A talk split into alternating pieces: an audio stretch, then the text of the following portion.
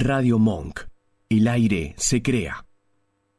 En cuarentena, Monk sigue al aire, transmitiendo desde nuestras casas. Armamos dos estudios paralelos para que sigas disfrutando de la programación de siempre, con contenido nuevo y en vivo. En cuarentena, el aire nos une. Bienvenidos a Mi Lado B, un espacio dedicado a los sentidos. Dale, prepárate, vamos a disfrutar de un nuevo encuentro.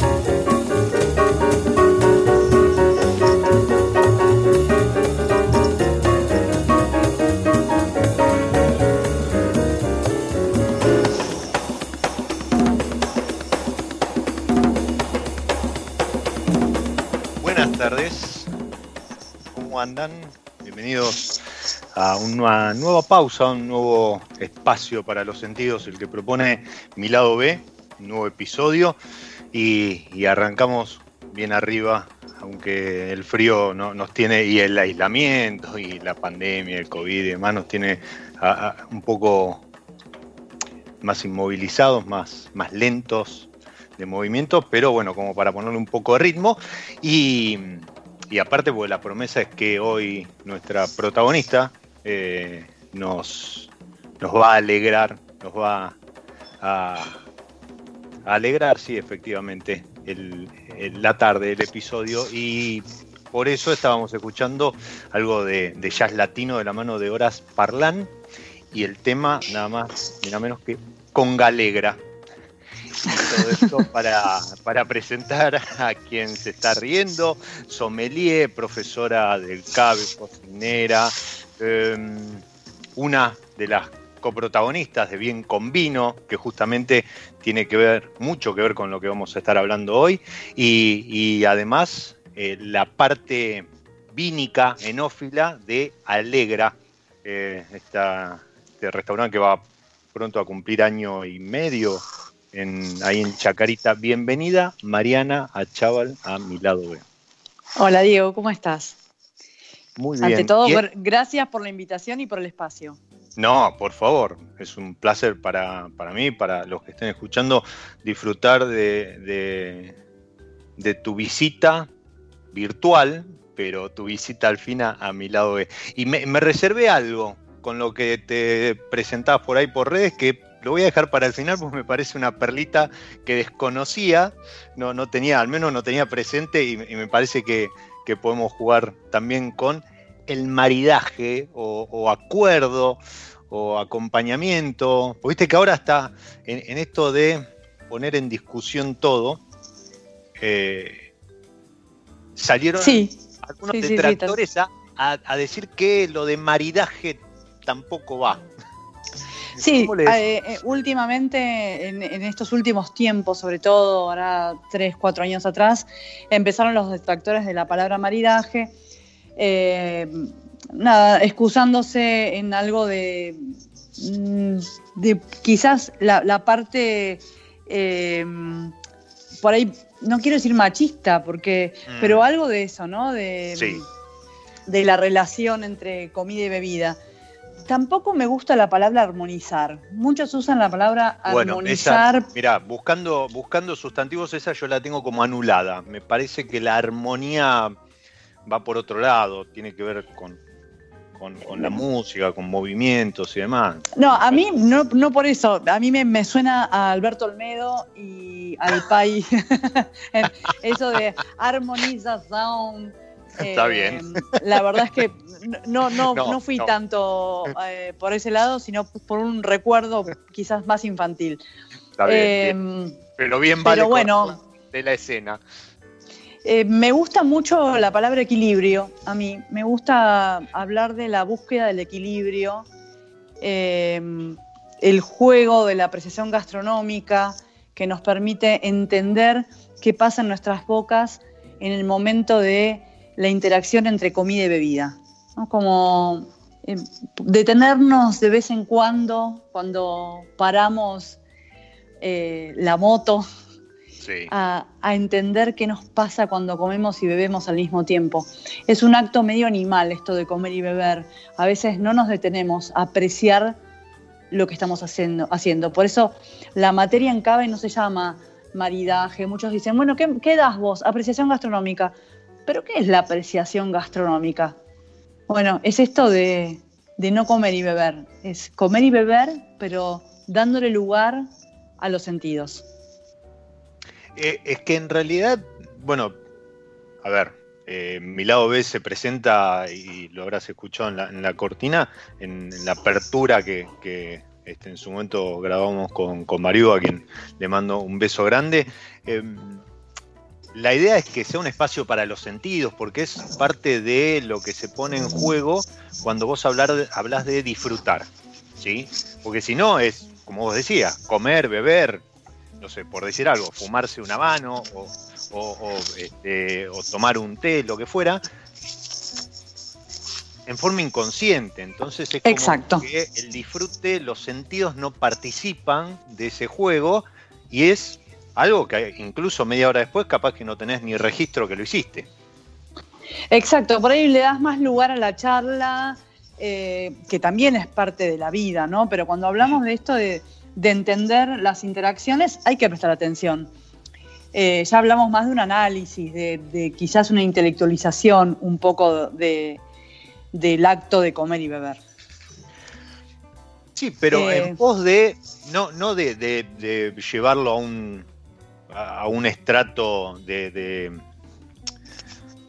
de algo premium o algo No, privado. no hablamos de, sino, digo, sino de potenciar lo, lo que, El lo que placer. estás haciendo. Exacto. Exacto, o sea, no tiene que ver con el esnovismo. Muchas Eh, veces se cae en un lugar equivocado cuando hablamos de, de los acuerdos gastronómicos, ¿no? Como decís, bueno, que eh, lo- inclusive los alumnos, cuando piensan en platos, piensan en platos como por ahí de un cinco estrellas, de, de un tres estrellas Michelin, pero estás hablando de- del acuerdo gastronómico del día a día. Vos podés hacer un acuerdo gastronómico con milanesas con papas fritas, digo, con- eh. con, con platos de fonda, con, eh, con los guisos que te prepara tu vieja, con, o sea, con la comida cotidiana y el disfrute se con lo que acompañas con lo que acompañas el café después del almuerzo o, en la merienda, eh, eh, si mezclas, no sé, algo dulce con algo salado y demás, y, ahí empiezan a jugar los sentidos y, diversos factores que de vuelta lo que uno trata es no anular una cosa con otra, sino buscar este equilibrio. Y, respecto a, lo que decías recién, en, los últimos días, por un lado publicó eh, Francisco Rivero en su blog una nota súper interesante porque es algo que me parece que el mercado es como que está dejando de lado y fueron acuerdos, a mí me, gusta utilizar la palabra acuerdo, em, acuerdos entre hamburguesas y vinos. Ajá. Porque es como que en las pizzerías, las hamburgueserías, el, vino es como que no se puede mezclar en la carta. Entonces, salvo contadas excepciones o algún vino medio de, que entra por la ventana porque la, la, que distribuye la cerveza también lo tiene, entonces te deja ahí un par de cajas, es muy difícil que vos en una hamburguesería o en una pizzería este, puedas elegir a lo mejor o tengas una carta variada de, vino. Y, el otro fue un hilo que armó Nati Beneites respecto a pequeños tips, esto fue en Twitter, eh, pequeños tips también como para favorecer el, el acuerdo y correrse un poco del clásico carne roja, vino tinto, ¿no? Este, carne blanca, vino blanco. Porque eh, tal cual. Primero que. No, no es tan así. Eh, hay carnes rojas que las podés beber con vinos blancos. Eh, nos gusta más, hablar de estilos que de cepas, con diferentes estilos de vino, según el tratamiento que el vino haya tenido. Hay, ahora también tenemos la posibilidad de rosados de un montón de estilos, de naranjos, de espumosos y los vinos tintos también. Eh, dependiendo del estilo de vino tinto, si es un vino ligero, súper ágil o si es un vino muy estructurado, con paso con madera, obviamente el acuerdo gastronómico va a ser absolutamente diferente. Entonces, eh, nada, me parece que es un ejercicio, es un juego para el consumidor, esto de, tratar de hacer el mejor acuerdo, que creo que, que es un ensayo que ahora podemos eh, es algo recurrente para, estos días pandemiosos. Eh, ir, al súper, a la vinoteca, eh, a pedir un delivery y, también jugar con esto de los estilos de vino y los acuerdos gastronómicos. Es un ejercicio muy lindo para hacer en esta época. Sí, y, además eh, eh, a lo mejor ir, como decís, ir jugando en el sentido de decir, bueno, este, pruebo con, tal variedad, pruebo con tal otra, o, me voy corriendo y me arriesgo, ¿sí? Eh, incluso decir, bueno, uno siempre tiene presente, no sé, por ejemplo, el espumoso, que es para el brindis o para la fiesta, y por qué no acompañar todo, una comida, un, todo un almuerzo, toda una cena con, con espumoso. Exacto. Que también tenés distintos estilos, esto que vos decías, ¿no? Vas desde eh, eh, dulce a seco, vas de, más, más complejo en cuanto a que tuvo más crianza, más este, guard, más estiva sí, con. Sí, por ahí tiempo días. Eh, exacto. Y ahora vos que lo que cuesta, ¿no? Yo, a mí, para mí el espumoso es, es un comodín en muchas ocasiones porque la burbuja es un as que uno tiene bajo la manga para, para, algunos platos y mm, es, un buen eh, equilibrador de, la grasa. Eh, no me gusta hablar de limpiador porque mucha gente dice, no, pero si, mm. si, tomás tal o cual vino, te limpia la boca y ayuda. No, no, señora, yo no quiero que me limpie nada el vino. Eh, señora, señor. Que me deje la grasita del. yo quiero que, claro, que, haya un acuerdo, que se sume, que se potencie. Si uno define la palabra maridaje, esa que a, tanta gente molesta, eh, quiere decir, es un acuerdo entre comida y bebida que, hace que ambos se resalten en esa unión. Ese maridaje es una unión en la boca, festeja la unión en la boca, el que ambos elementos eh, en cuestión se resalten y no se opaquen, que se sumen y vayan juntos en aromas de boca o en texturas, se complementen. Entonces, yo no quiero que un espumoso con su burbuja me barra ni me limpie. No, no, no hablo de eso, no es un abrasivo. Eh, hablo de complementos. Y, vos sabés que encuentro mucha reticencia eh, en los acuerdos gastronómicos con espumosos. Quizás nos falta mucho todavía eh, avanzar en ese campo. Mira, yo hace, hace algunos años, cuando cuando alguna vez me pasó de ir a algún restaurante y, en verano, por ejemplo, y a lo mejor querés este, tomar algo bien fresco, entonces te decís, bueno, pido una frapera y voy a pedir un blanco o un rosado, y ves que la carta en ese lugar, en cuanto a relación precio-calidad, no, no, está tan buena, sino que está como disparada, ¿sí? Eh, sabemos que eso en Argentina es bastante común, que, en algunos lugares los vinos es como que, tienen un, sobreprecio, un, este, un margen demasiado exagerado, sobre todo si este, conoces el valor de, los vinos o, demás. Y, siempre me encontré en esos casos que una buena salida era ir por un espumoso, que a lo mejor no tenía tanto, tanto margen este, remarcado, y que perfectamente iba con, a lo mejor con un arroz, con una ensalada, con un pescado. Exacto.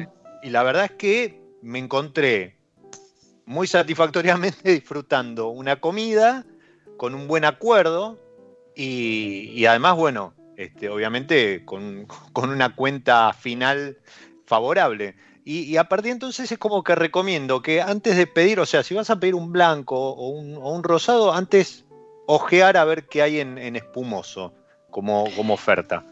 Bueno, lo ideal sería que vos tengas un servicio que te oriente.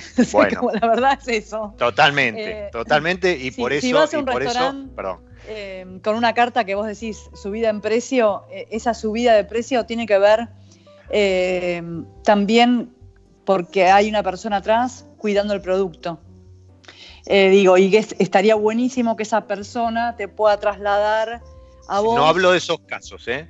La orientación, digo, no, que, te oriente, porque a veces, mm. que yo esto, y ahí comparto, eh, encontrás precios desmedidos en las cartas de los restaurantes mm-hmm. o mal trasladados, eh, y que decís, pero bueno, uno cuando tiene que hacer postura de precios, que es un ejercicio eh, que uno hace cuando está en una escuela de sommelier y, y hace una carrera, eh, bueno, ¿por qué un vino tiene este precio y no tiene otro, no? Eh, y hace ese ejercicio, ese ejercicio también tiene que ver con eh, el espacio de conservación, con la persona que lo cuida, con la persona que, que, hace que el vino te llegue a la, mesa en condiciones óptimas y que si el vino no está bien, te lo hagas saber. Totalmente, pero no, no, me, no, me, no estaba refiriéndome a esos casos. No, no, no, pero entiendo, digo, pero a veces está mal puesto el precio a eso me refiero. Seguro, sí, está sí. Mal precio, Está mal puesto el precio porque no, no corresponde o no tiene todo eh, ese, esas bambalinas, ¿no? Por detrás. No, seguro. Y, además, bueno, aprovecho que lo mencionás y más allá de que vos seas este, profesora en, escuelas de sommelier, eh, mandarle un, un, fuerte saludo y un gran abrazo a todos los sommeliers que no están pasando por un buen momento, sobre todo aquellos que trabajan en servicio por, por bueno, por los motivos que, ya Exacto. Sabemos, eh, sabemos que muchos, cuando trabajamos en servicio, dependemos de eh, la colaboración de, los clientes, ¿no? Como, Seguro. Eh, entonces, bueno, estamos sí, que es algo que hay que perder.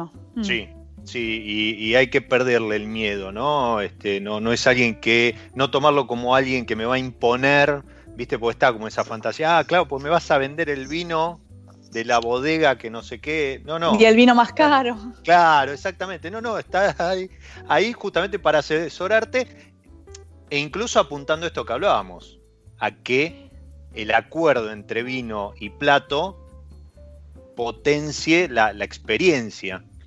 Diego, yo creo que el cliente tiene que perder el miedo y que el sommelier eh, tiene que escuchar al cliente, ¿no? Como salirse de salirse de algunos lugares ya como trillados, que es del, óculo y del libro y de para, para ser un comunicador del vino, porque en definitiva eso es lo que somos. Sí.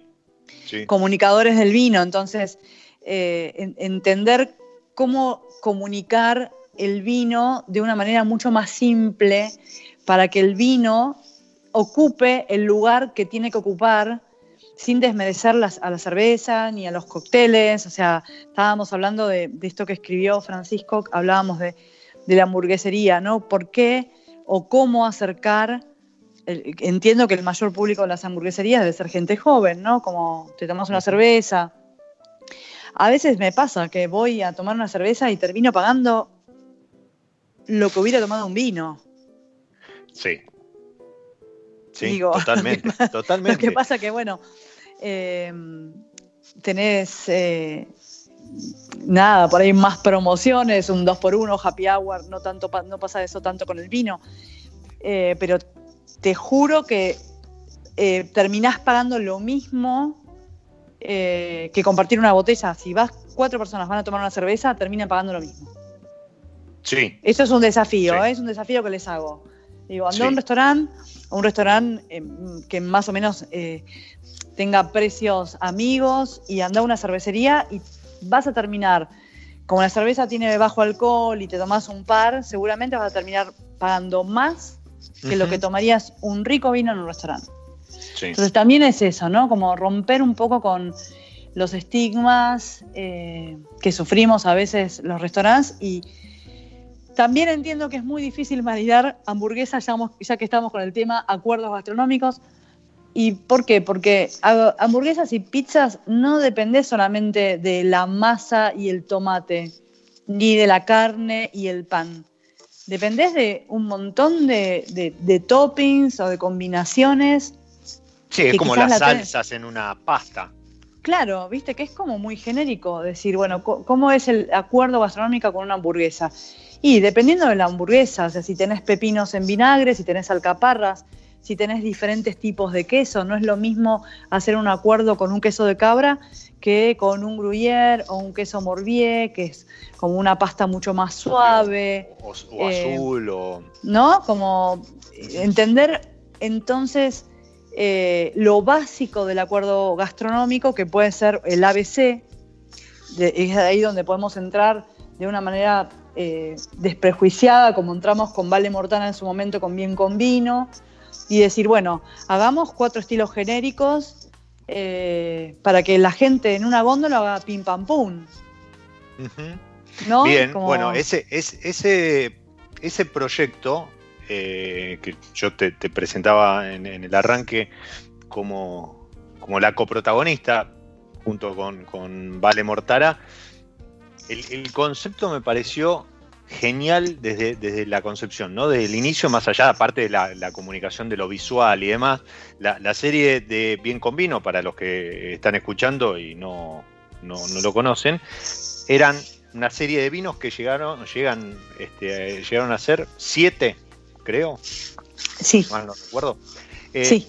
Donde desde la etiqueta comunicaban que ese vino no importaba que si era Malbec, si era Cabernet, si la añada ni demás, era para acompañar carnes rojas o eh, pescado o ensalada. ¿sí? Vos dabas vuelta a la etiqueta y ahí sí te contaba un poco más. Este, esto, la, la enología de Marcelo Pelleretti te contaba, te cuenta alguna receta, ¿sí? Y cómo está compuesto el, el, vino en cuanto a, variedades. Pero el concepto era vos parado frente a la góndola y, a veces decís, uy, este, voy a comer, no sé, tengo ganas de comer algo de carne, ¿qué vino me llevo? Bueno, el bien con vino para carnes. claro, ese era un tip, un tip genérico.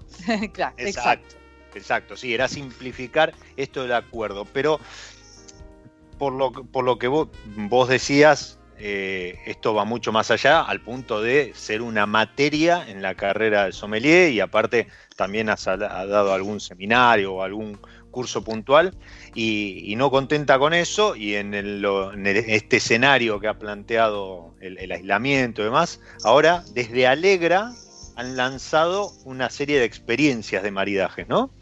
Tal cual. Eh, ¿Sabes que yo, a mí me gusta hablar con, el corazón, yo creo que en algún momento la gente eso termina valorándolo, la sinceridad es un valor en una persona, o al menos eso es lo que yo pienso. em, en tratando de encontrar un poco la vuelta a, cómo, eh, creo que es la palabra que más se usó en, estos en este último mes, cómo reinventarse. Totalmente. Eh, porque la gente, eh, digo, si vos tenés un restaurante, la gente está en su casa y cocina todos los días y hubo como un acercamiento muy fuerte de la gente al producto, que es, está buenísimo, pero desde el punto de vista del restaurante está malísimo, porque digo, eh, digo ¿a quién le Sí, sí, cuando termine todo esto nadie va a salir a comer afuera. Es que uno empieza a revalorizar ciertas cosas que, bueno, que los restaurantes eh, no, sé si nos sirven. Pero bueno, la verdad que eh, sí me pasó cuando estuve sin ir al restaurante, que la, la, cuarentena, la fase 1 tan estricta, que hice un montón de cursos online, que asistí a un montón de vivos eh, y que sentía que muchos sommeliers eh, en esta cosa de, reinventarse estaban haciendo lo mismo, ¿no? Como sin criticar, digo, es lo que podemos hacer, porque todos queremos seguir laburando. Y eh, trataba de pensar qué podía ofrecer yo desde, desde mi conocimiento, que es mi base. Y bueno, decidí ofrecer esta experiencia eh, un poco descontracturada eh, que llevamos a tu casa eh, una vez al mes o una vez cada 15 días, dependiendo un poco de, las fechas y del movimiento. con Lorena Papá Sergio, que es mi socia y es la cocinera del restaurante, la jefa de cocina, y Natalia Valentina, Natalia Suárez, que, no, perdón, perdóname vos a mí, que, es como una coequiper ideal y, esto de romper un poco con eh, la supremacía de las escuelas que da la misma materia que yo en la Escuela Argentina de Vinos, ¿no? Entonces era muy lindo poder unir eh, las partes, cada una aportar lo suyo eh, y sumarnos en este equipo de experiencias que acercamos a, la casa del consumidor cuando el consumidor no puede venir al restaurante a vivirlo. Eh, todos hacen experiencias desde la comida, yo también viví experiencias en casa, me pareció muy lindo poder eh, no solamente ayudar, sino disfrutar de la propuesta de los restaurantes. Sí, totalmente, y me parece que es algo que llegó para quedarse esto de, los platos envasados al vacío, que vos puedas este, armar tu, tu emplatado, lo, termines en tu casa y demás, lo que seguramente, eh, porque esto es, obvio y tiene que ver también con el disfrute y el, contexto y demás, no va a reemplazar la, experiencia que uno vive en, un restaurante o en Alegra o el que fuera, eh, porque bueno, ahí la atención y el servicio este, lo es todo y, suma, ¿no? Pero quiero decir que esto de poder disfrutar de platos que a lo mejor no, no eran, no estaban asociados al delivery o al, o al takeaway, poder disfrutarlos en casa me parece que es un, plus que esta, este contexto ha traído. claro. ¿sí? sí, totalmente. No, yo antes este, veo que te interrumpí porque para los que no la conocen, Lorena Papa Sergio a ver, es alguien que más o menos tiene el tema de la cocina, ¿no? Porque pasó por Los Notros, por El Ocho, eh, estuvo en México también cocinando y demás. O sea que tiene un largo recorrido en esto de ponerse al frente de los fuegos, como se dice habitualmente, y, hacer maridaje, acuerdo con, con alguien que viene del lado del vino, me parece que es una propuesta eh, muy, muy linda. Y esto. Bueno, hay algo que, que mucha gente, perdón, Diego, que hay mucha gente que no sabe que nosotras, eh, bueno, yo empecé como cocinera y después estudié sommelería y Lorena también. Lorena es sommelier, egresada de CABE en el, 2000, en el 2007. Pero si eh, egresó de CABE está todo bien. Claro, entonces está muy lindo, está muy buena la, nuestra fusión porque ella sigue muy conectada, digo, con una pasión increíble por la cocina y, es muy lindo poder trabajar en esto que son los acuerdos gastronómicos, porque eh, tiene, o sea, es, una cocinera que escucha en ese punto, ¿no? Está bueno, porque aparte, como digo siempre, eh, habla el idioma, ¿no? Tal cual. Siendo sommelier, em, nada, me pasa a mí en, fuera de mi lado B, en mi lado A, que este, yo soy licenciado en sistemas, licenciado en administración, es como que hablas el idioma del otro cuando hablas con alguien que no entiende de sistemas. Pero cuando hablas con los de sistemas también manejas el idioma. Bueno, esto es lo mismo. Eh, que, ella sea sommelier, pero este, hoy su core sea la cocina, entiende el idioma de los sommeliers al momento de preparar un plato. Uy, qué lindo sonido es. Ah, ¿te gusta? Este, te lo dedico. muy bien, muy bien. ¿Con qué estás? No sé, estoy con algo ah, muy lindo. Sí, es verdad, y me dijiste que no, me preguntes porque no sabía, pero algo que te mandó eh, Cami. Cami Lapido, y sí, sí, sí, de. Sí, es un. Es un, es un vino que no, no sabemos qué, es, pero que es muy lindo. Así que nada, me pone muy contenta. Bueno, yo aprovecho también en tren de nombrar gente, le mando un saludo a, Marcelo García Carvajales de Bodegones y, Bodegas, un grupo ahí en, Facebook que nos está escuchando, nos está escuchando, y a Briana.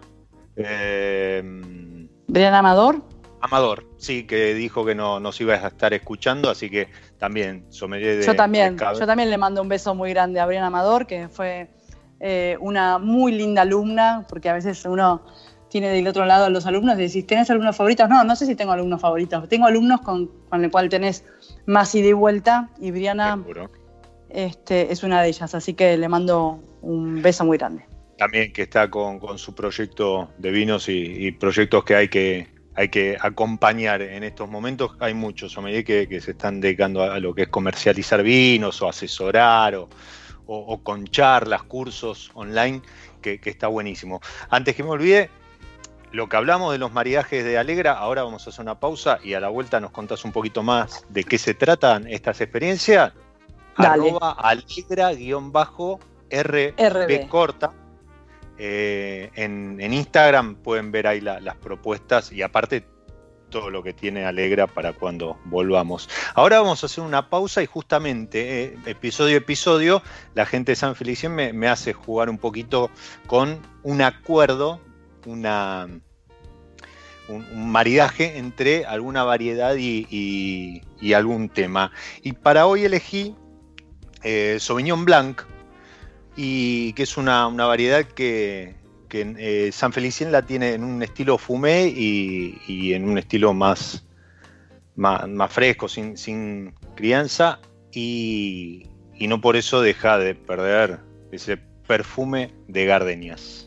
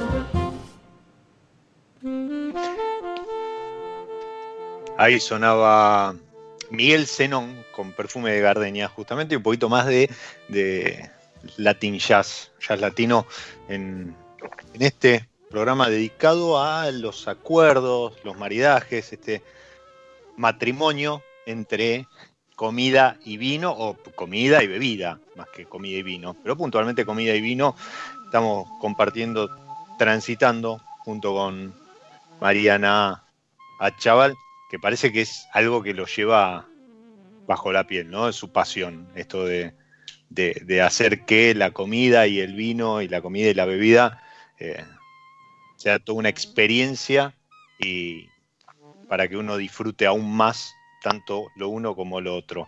Y mmm, hablamos de esta propuesta con la que se reinventó Alegra en, este, en este contexto que estamos transitando. ¿En qué, en qué consiste brevemente?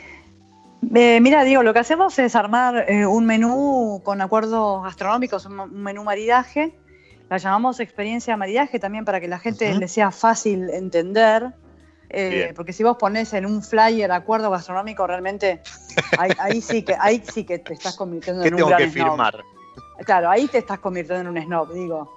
También un poco como descontracturar, decir, bueno, la gente después poco a poco ir bajando información, pero poner en un, eh, en un flyer acuerdo gastronómico, como solemos nosotros llamarlos en CABE, es como demasiado. Entonces, eh, la experiencia de maridaje consiste en un menú eh, que tiene una muse, o sea, un, pequeño eh, paso de entrada, eh, un, una entrada, un plato principal, quesos y postre, eh, con su respectivo acuerdo gastronómico que te lo mandamos eh, fraccionado o en botellita de 187, en el caso que mm. como pasó con eh, la bodega de espumosos, que hicimos 187 directo, pero si no se fracciona el mismo día y se pone en, en envases de jarabe que tienen como un precinto de seguridad, como para, para que el vino no se oxide. Eh, y bueno, lo llevamos ese día a tu casa y a la noche nos conectamos por Zoom y tenemos un encuentro, o sea, como que comemos juntos eh, y es descontracturado y hablamos de, vino y hablamos de, del acuerdo entre vino y comida y es como una clase, pero una clase relajada, una clase comiendo, charlando. Eh, la verdad que hasta ahora la experiencia que hemos tenido ha sido muy divertida.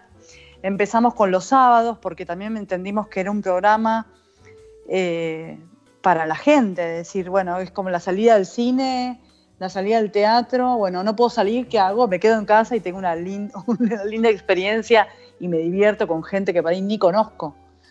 Eh, nada, la verdad que estamos contentas con, con, con, esto de ser las primeras que te ofrecen eh, llegar a tu casa con vino y comida, básicamente.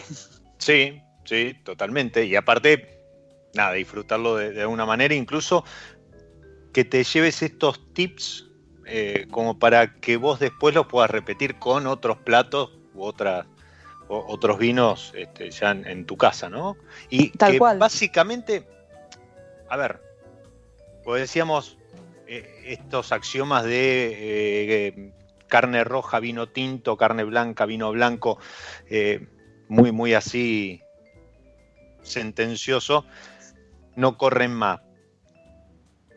Pero ¿qué es lo que busca el acuerdo? O sea, ¿qué, qué trato de o qué trato de no juntar, por ejemplo?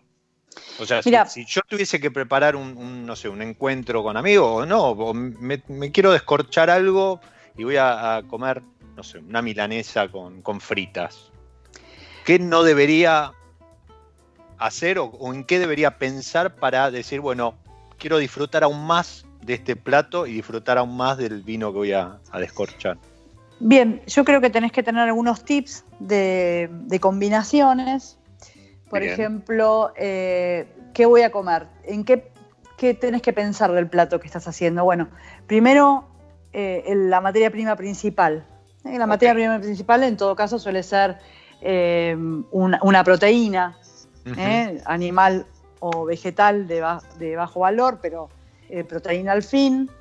¿Por qué? Porque la proteína en sí misma, en algunas proteínas animales sobre todo, eh, suelen, y acá me pongo un poco técnica porque lo tengo que hacer, coagular los, los eh, la, se coagulan con los taninos. ¿no? Eh, el tanino tiene la capacidad de coagular algunas proteínas, o de la saliva o de las carnes en su defecto, si las encontrás en las carnes. Entonces, si yo no tengo la presencia proteica en la boca, puede ser que si tengo un vino muy tánico, me seque la boca. Entonces, punto uno, el análisis de la materia prima. Bueno, a ver, tengo una carne blanca, una carne roja, una carne rosa, ¿sí? Porque las hay. Estamos muy acostumbrados a hablar de eh, carne blanca, carne roja, pero también hay intermedios porque tenemos cerdo, tenemos algunos pescados que tienen más volumen en la boca, más, más justamente porque son pescados que nadan, entonces no son, eh, necesitan llevar proteína a los músculos, el oxígeno a través de proteínas. Y entiendo que no es lo mismo, por ejemplo, pescado de río que de mar. Y no, porque es como decir que es lo mismo eh, la gente que vive en Argentina, Río de la Plata, eh, Buenos Aires, que la gente que vive en Islandia. O sea, lo cultural, claro, ¿por qué? Porque lo cultural te marca de alguna manera.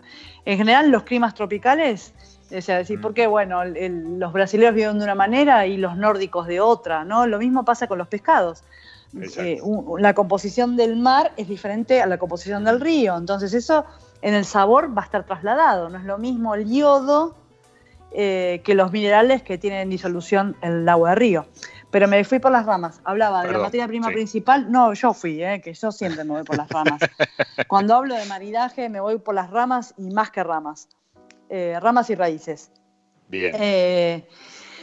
digo, un poco analizar la materia prima principal. Si tenés una materia prima principal muy densa, muy pesada, como puede ser una carne de oveja, grasa y vas a tener que imaginarte un vino de esas características. Es muy probable. Ahora, vos tenés diversos modificadores. Un modificador grande es el tipo de cocción. Si yo esa carne de oveja la cocino mucho tiempo con una guarnición aromática, no es lo mismo que la haga en una grilla. ¿Sí? No es lo mismo la carne de oveja jugosa que la carne guisada, que su composición fue de alguna manera rota. ¿Sí? Digo, esa, eh, digo, esa proteína, esa grasa pasó probablemente a la salsa. Entonces no va a ser lo mismo el acuerdo. Y si le metí aroma, tampoco va a ser lo mismo, porque los aromas de las hierbas y del ajo, de las liláceas, como el ajo, la cebolla, el puerro, eh, el echalot, te cambian definitivamente un acuerdo gastronómico. Muchas veces la gente me dice, eso es un, error que, pero que pasa todo el tiempo, bueno, me voy a comer un guiso, eh, me voy a abrir un vino tinto. Y depende qué guiso, ¿sí? Y depende qué vino tinto. Si es una vez bourguignon, digo, una carne de cocción larga con un vino tinto, probablemente hablas un vino tinto ligero. Y si es un curry, eh, eh, probablemente hasta te pueda llegar a abrir, aunque sea carne roja, un blanco aromático. Digo, eh, entonces, analizar materia prima principal, método de cocción, salsa, porque es un modificador, y estábamos hablando de cocción en tu misma salsa, puede ser un gran modificador, y el mejor ejemplo es la pasta. Digo, si yo tengo una pasta con salsa de tomate con muy buena acidez y frescura, eh, pero que a la vez tiene esa cosa del umami, porque el tomate es umámico, eh, y va a ser un vino tinto muy ligero, con muy rica acidez para que sostenga la acidez del tomate. Y si tengo unos espaguetis con frutos de mar o crema, va a cambiar porque voy a encontrar un volumen en la boca y voy a necesitar la acidez quizás y, toda la paleta aromática de un vino blanco. Eh, eso puede ser entonces lo primero, los tips. ¿Qué analizar en un plato? Materia prima, método de cocción, guarnición y salsa. Bien. No es lo mismo el asado del domingo con papas al plomo que con la mixta. La mixta te mata, Diego. Sí. Sobre todo si, si, sos fanático del vinagre, por ejemplo. Exacto, la mixta es el asesino serial. Es el asesino serial de tu vino. Alguna otra cosa, no sé, pepino. Sí, totalmente. Eh, te cambia el acuerdo gastronómico. Sí, sí, sí. bueno, voy a comer asado, ah, llevo un vino tinto para el asado. Bueno, primero que la, parrilla, esto para a, mí es, algo que me gusta mucho aclarar. los, argentinos podemos ser muy aburridos a la hora del asado.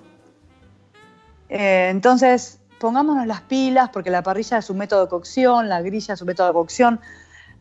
Eh, digo, estamos muy argentinizados, eh, podés poner un montón de cosas en la, parrilla. Sí.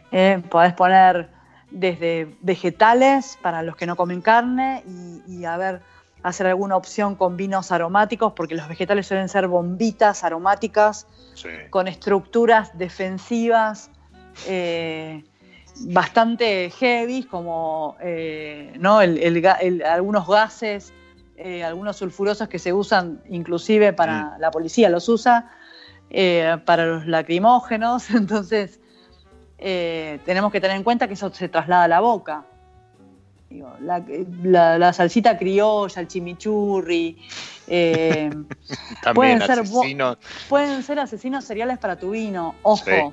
Entonces, relajá, no todo es vino tinto en la vida, eh, investigá, probá vinos rosados, eh, que son una linda opción para empezar una comida, vinos blancos, pasá por la parrilla, pasá por, en tu casa con, con entraditas y, y empezar vino blanco, rosado, naranjo, tintos de volumen diferentes. Es lindo jugar.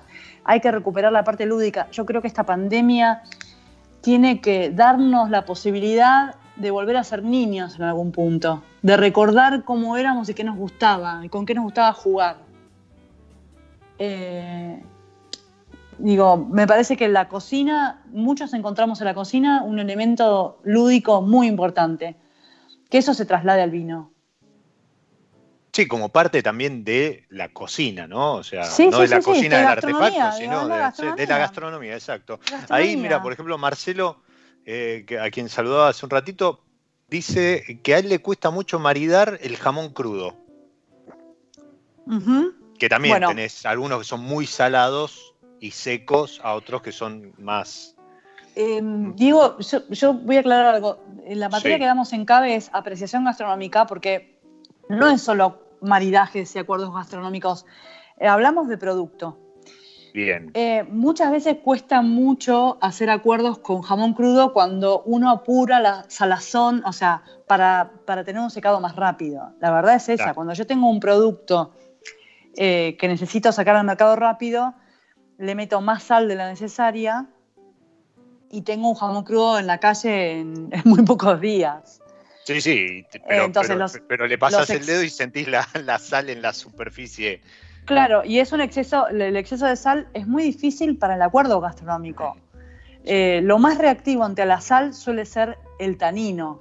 El tanino lo encontrás en los vinos tintos, en los blancos que pasaron por madera y en aquellos naranjos que son blancos que fermentaron con sus pieles, de donde extrajeron taninos. Entonces, el tanino es un enemigo de los salados. Por lo cual te recomendaría, eh, Marcelo, que no, eh, que nunca combines salados, en este caso jamón crudo, con vinos tintos. Ahí ir un rosado, ¿no?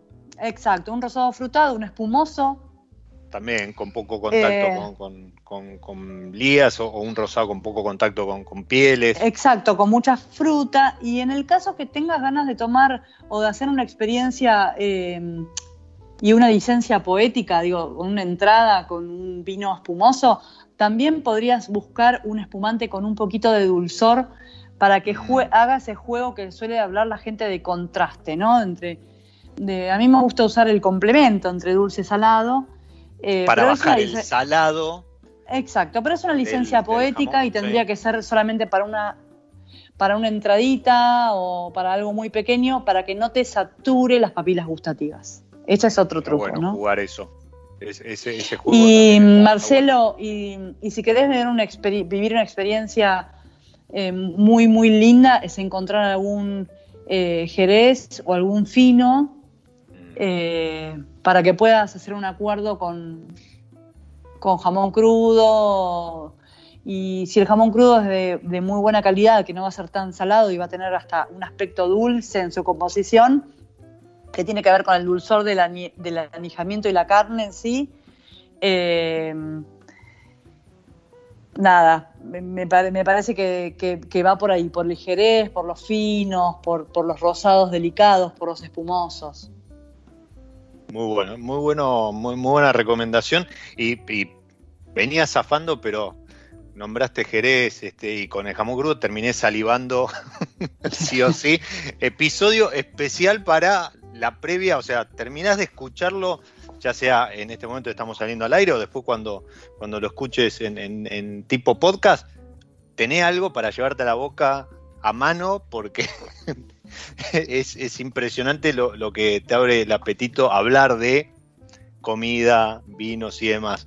Eh, antes que se nos escape el episodio, Mariana, le voy a hablar a la actriz nacional. Ya no a la profe del CABE, a la de Alegre y demás. Y, le voy a preguntar, ¿qué tanto le eh, sirvió las herramientas eh, como actriz en, este mundo enogastronómico? No digo para, eh, para, dar clase, porque seguramente hay mucho, ¿no? Para claro, la, cosa histriónica.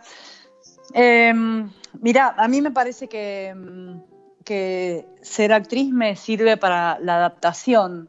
Eh, todos los días me encuentro con situaciones diferentes que, el, hecho de haber transitado por el conservatorio me dio esta plasticidad eh, de, poder adaptarme a diferentes personajes o situaciones. Eh, me parece que la vida es una sumatoria de cosas que uno no es sommelier, que uno no es cocinero, que, que uno es eh, muchas cosas y que, que cada día, digo, me encuentro más en esa, en, esa posición de decir, soy todo eso que la vida me llevó en el correr de estos años. Eh, y, lo que tenga que ser a futuro, ¿no? Y lo que me, sí, a mí me gusta seguir, me gusta leer, me gusta escribir, me gusta pintar. Eh, y, cada vez creo más en eso, ¿no? En, seguir sumando. Eh, pero bueno, ¿cómo es que no actúas? No, no, la verdad que actúo todos los días. Para vivir tenés que actuar. Uno, uno, se, disfraza y, sale a jugar un personaje en la oficina, con la familia, con los amigos y van, no porque se oculte detrás de, una máscara o porque sea falluto, sino simplemente porque uno no es el mismo en su trabajo, eh, con sus amigos, con su familia, en la intimidad de, su casa, con su pareja, con sus mascotas. Eh, así que está, está buenísimo esa, esa, versatilidad. A mí me gusta usar esa palabra. Uno, uno tiene que ser versátil. Y, esto de reinventarse en el contexto que, que, estamos viviendo es fundamentalmente eso, ¿no? O sea, eh, ser lo más flexible como para buscársela, rebuscársela y, ver cómo, cómo seguimos andando. y digo, vos sabés que eso es muy trasladable. ¿Cómo? Es perdón. Muy trasladable, perdón, que es muy trasladable a los vinos también. Viste que hay vinos que son como mucho más eh, plásticos que otros, mucho más gastronómicos que otros, mucho más adaptables que otros. Eh, ¿No? Como Ahora se habla de vinos gastronómicos. Sí. Eh, cuando uno piensa en un vino, ya no es un vino tan eh, con tanta estructura ni parricazos, como se habla de vinos más amables, más plásticos, más, más actores de alguna manera, ¿no? Que puedan Exacto. Eh, interpretar varios papeles. Exacto, sí, sobre todo en estas cartas que tenemos en los restaurantes que que también, ¿no? Eh, eh, la gastronomía fue cambiando y uno ya uno va a un restaurante y no come mira con papas fritas. Podéis comer, pero digo, la complejidad de los platos eh, pide vinos más flexibles y gente más flexible. También, también, sobre todo eso. Sobre todo eso. Se nos fue el episodio y, la verdad que me quedaron ganas de, ahondar en, lo que es postres y demás, así que seguramente saldrá otro, otro episodio más adelante sobre acuerdos, porque es un, tema que, los que hemos pasado por, por algún curso, o, no sé, en mi caso en WSETI, y lo vimos eh, muy resumido, cuando te pones a indagar es, tiene mucho para, mucha tela para cortar y, esto de jugar es, es fundamental. Así que sobre todo eh, y ante todo, muchísimas gracias por, por haberte sumado a este, a este episodio y, haber compartido esta pasión que, que llevas tan, tan adentro tuyo y, compartís en clases, en etiquetas, en Alegra y demás.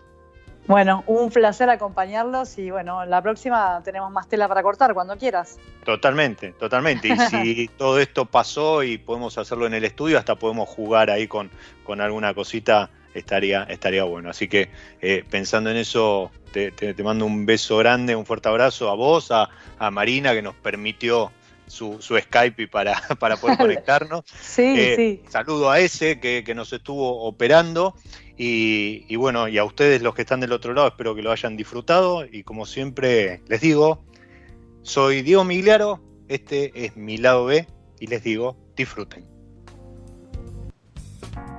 Nos encontramos en cualquier momento en otro episodio de Mi lado B.